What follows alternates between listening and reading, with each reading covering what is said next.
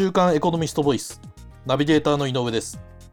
今回は2020年10月26日にエコノミストオンラインに掲載されたサイバー攻撃で日本は滅びるという記事についてお話をお伺いします。週刊エコノミスト編集部の大堀さんにお話をお伺いします。よろしくお願いします。よろしくお願いします。えーと、大堀さん、この記事ではですね、そのたびたびサイバー攻撃の被害に遭っているにもかかわらず、危機感が薄い日本の現状と、えーと、簡単に実施できるサイバー攻撃対策についてまとめていらっしゃいますよね。はい、その東京オリンピック・パラリンピックの関係者に対してそのロシア軍参謀本部の情報総局がサイバー攻撃を行っていたという事件が、えーと、先日報道されたのは記憶に新しいところなんですが、うん、そのその他にも日本では近年こうたびたびサイバー攻撃の被害に遭っていると記事ではこう紹介されていますと。はい、で具体的にはどのような企業が被害に遭っているか教えていただけますでしょうか？はい。えーと、まだその記憶に新しいですね、あの、はい、ドコモ口座の不正事件っていうのありますよね。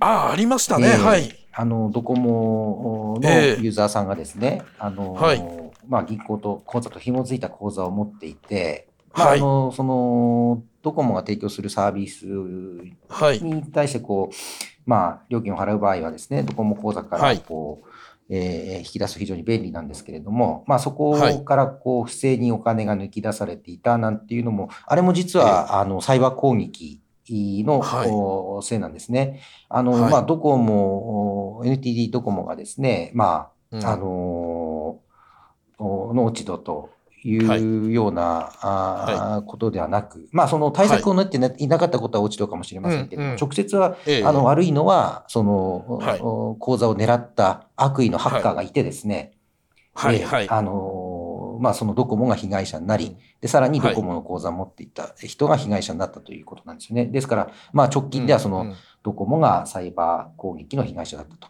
で、実はそれ以外にもですね、はい、もう名だたる日本の大企業がサイバー攻撃の被害に遭っていて、はい、で、えー、その被害に遭ったという、こう、事実ももう明確になってるんですね。はい、で、ちょっと名前を言いますとですね、はい、えー、今年に入ってからですと1月末に、えー、電気大手の NEC。はい。で、2月には、えー、鉄鋼大手の神戸製鋼所と、はい、パスコ。で、えー、2月、これも2月ですね。いや、あの、三菱電機。はい。で、6月はホンダ。はい。で、9月が NTT ドコモですね。ええ、で、はい、同じような、その口座、あ紐づ銀行口座と紐づいた口座で、こう、被害があったのが、うん、えー、キャッシュレス決済の PayPay。はいはい。それと、あの、最近出てきているキャッシュというですね、はい、あの、えー、キャッシュレス決済サービス。で、さらには、えー、LINE が提供する LINEPay とですね、これ全部ですね、はい、あのサイバー攻撃による被害企業なんですよね。はい、その最近起きたそのでしかも大きな話題にもなった NTT ドコモの事件に関しては多分ご存知の方も多いかと思いますが、はいえっと、その他の例えば、まあ、うん、あの NEC だとかパスコだとか、三菱電機だとか、はい、こういった話題っていうのはあまり大きく取り上げられることもなかったような気がしますから、うん、あの驚きですよね。そうですね。まああの実際ですね、やっぱり被害を受けた企業としては、はい、あの、うん、まあ、取引先や顧客に迷惑かかるわけですから、はい、あんまり表沙汰にしたくないっていうのが一つありますよね。はあ、まあ、なるほど、そうでしょうね。えー、まあ、もちろん、あの、あの、発表する義務っていうのはあると思うんですけれども、うんうん、実際何も、あの、疲れなかったら、黙ってたいところではありますよね。まあ、そうですね、うんうん、しかもそのドコモだとかそのペイペイのようにその一般の消費者に直接影響が受けた、うんところであれば当然あの一般の多くの人にその告知しなければいけないでしょうけど、はい、その防衛装備品を扱ってたりだとか、うん。うん、もう一部の特殊な防衛技術を扱ってたりとか、はい、いう企業は、ね、何もあえて自分たちからということにはならないかもしれないですね。はい、えー、でそれがちょっと立ちが悪いのはですね、やっぱり防衛なんていうのはもうクリティカルというか、非常にこう、はい、漏れたらまずい情報っていっぱいありますよね。はいはい。ええ。で、NEC なんかやはり防衛省との取引で、うん、あの、2万7千件のファイルが流出したといことが分かってますし、うん、まあ、三菱電機のへの不正アクセスもやっぱり防衛関連の情報なんですよね。えー、ですので、やっぱりそういう非常に日本の国益とか国防を考えたときに、重要な、あの、まあ、お仕事をしてるですね、企業が結構狙われてますよね。で、もう一つ、うん、あとは、そうそうでなければ、あの、ドコモのように直接お金を狙ったようなね、あの、攻撃ですよね。ですから、まあ、そういう日本の国力にダメージを与えるような攻撃と、まあ、直接もうちょっと金銭を狙ったような攻撃ですね、はいはい、なんか2種類あるように見受けられますよね。はい、確かにそうですね。なるほど。では、その、そこでお伺いしたいんですが、はい、その、なぜ日本の企業はその相次いでサイバー攻撃の被害に遭うんでしょう、それな、えーと、各企業ですね、うん、いやそのあるいはその日本政府は、それに対してこう対策というのは行っていないんでしょうか？うん。まず最初のご質問で、なんでこんなに被害に遭ってしまうのかということなんですけれども、はい。ええ、あの、なんて言うんでしょうね、自分たちの企業がですね、はい、勤める会社がですね、はい、あの、うん、攻撃に遭うということに対して、まあ、社員なり経営者が無関心で対策を打ってないっていうのがですね、えー、大きいと思います。日本はその傾向がすごい顕著なんですね。うん、無関心ですか？はい。いや、関心があればですね、実はサイバー攻撃対策のこう、はい、有効な方法っていろいろあるわけですよ。はい、はい、はい。そういうのをですね、あの、うん、あんまり講じてないっていう、うん、えー、事態が今回、まあ、取材で明らかになってですね、はい。えー、まあ、そ、えー、要するに、あの、やる、対策を打つ気がないので、はい。はい。あの、まあ、餌食になってしまうというかですね。それを攻撃者も分かっていて、はい、日本のどうも企業は、はい、ファイアウォールもないし、うんうんうん、簡単にこう、えー、情報取れそうだぞと、うんうんうん、いうことでですね、まあ余計狙われちゃうと。うん、なるほど、なるほど、うんうん。そうなんですよ。で、えー、政府もですね、あの、はい、えー、欧米なんか見ますと、やっぱりあの、サイバー攻撃というか、サイバー防衛をこう、なんていうんでしょうね、うん、あの、指導するというかですね、行政指導するような、はいはいはい、あの、はい、デパートメントというか部署ってあるんですよ、政府に。はいはい。ええで日本もないわけじゃないんですけども、やっぱりそこがこう、強制力がないというか、欧米ですとこういうふうにしなさいよという企業に言ったらですね、企業はそれに従うと。従って叱るべきサイバー対策をしてですね、あの、サイバー攻撃を受けないようにしてるんですけども、日本はそういう、まあ政府が号令をかけるという部分が非常に弱くて、というかほとんどないので、ええ、で、企業もですね、まあ別にそんなに義務とも思ってなくて、まああの、意識が高い企業は自分でやるでしょうけれども、はいはいはい。えただこう、ハイテクとか IT のね、あの、専門のような NEC や三菱電機までですね、あの、ね、こんな攻撃受けちゃうっていうことは、やっぱりこう、意識がないがゆえにですね、あの対策を講じてないということだと思うんですよね。はい。なるほど、その今のお話で、日本企業はその、できるはずの対策を講じていないとい。うお話がありましたが、はいそのこの記事では、そのサイバー攻撃を防ぐ対策の一つとして、えーと、D マークというものが紹介、はい、えー、されていますと。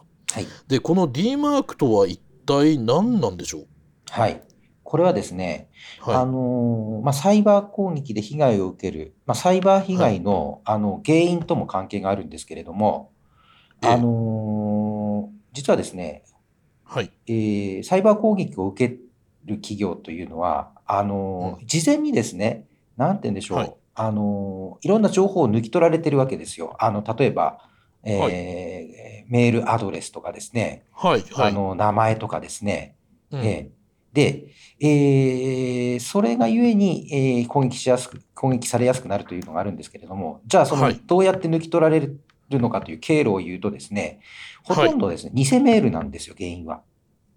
ああの僕らも送られてくることがある、うん、そうですね、迷惑メールみたいな。そうです、そうです、はいはい。完全に明らかに怪しいのがありますよね。あの、はいはい、適当な日本語でですね。そうですね。ええなんか大手銀行の名前を語っておきながらですね。はい。どう考えてもこの送り先のこうドメイン名は違うだろうと。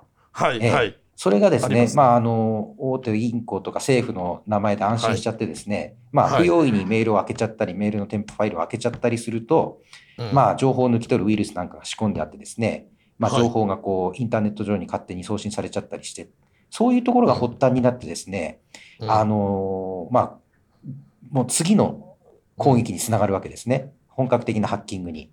なるほど、なるほど。はい。で、ということは、大元のその偽メールをまず開かなかったり、はいうん、止めればいいんじゃないかという話になりますよね。うん、はい、そうですね。ええ。はい、で、なかなかこの偽メール、あの、うっかり開けちゃうケースって多いんですよ。そうですね。えー、あのー、寝起きで仕事を始めようと思って、ぼーっとしてる状態でメーラーを見たりすると、ついつい、不用意にクリックしてしまうこととかあるかもしれませんね。そうなんですね。2015年ですかね。はい、あのーはい年金機構が狙われた事件覚えてますか？ありましたね。えはい。あれもですね、まあ、え年金、大事な年金を預かる立場の機構のそのスタッフがですね、はい、やっぱりこれも偽メールがを開けてしまったことが原因とされてます。あ、そうなんですか？はい。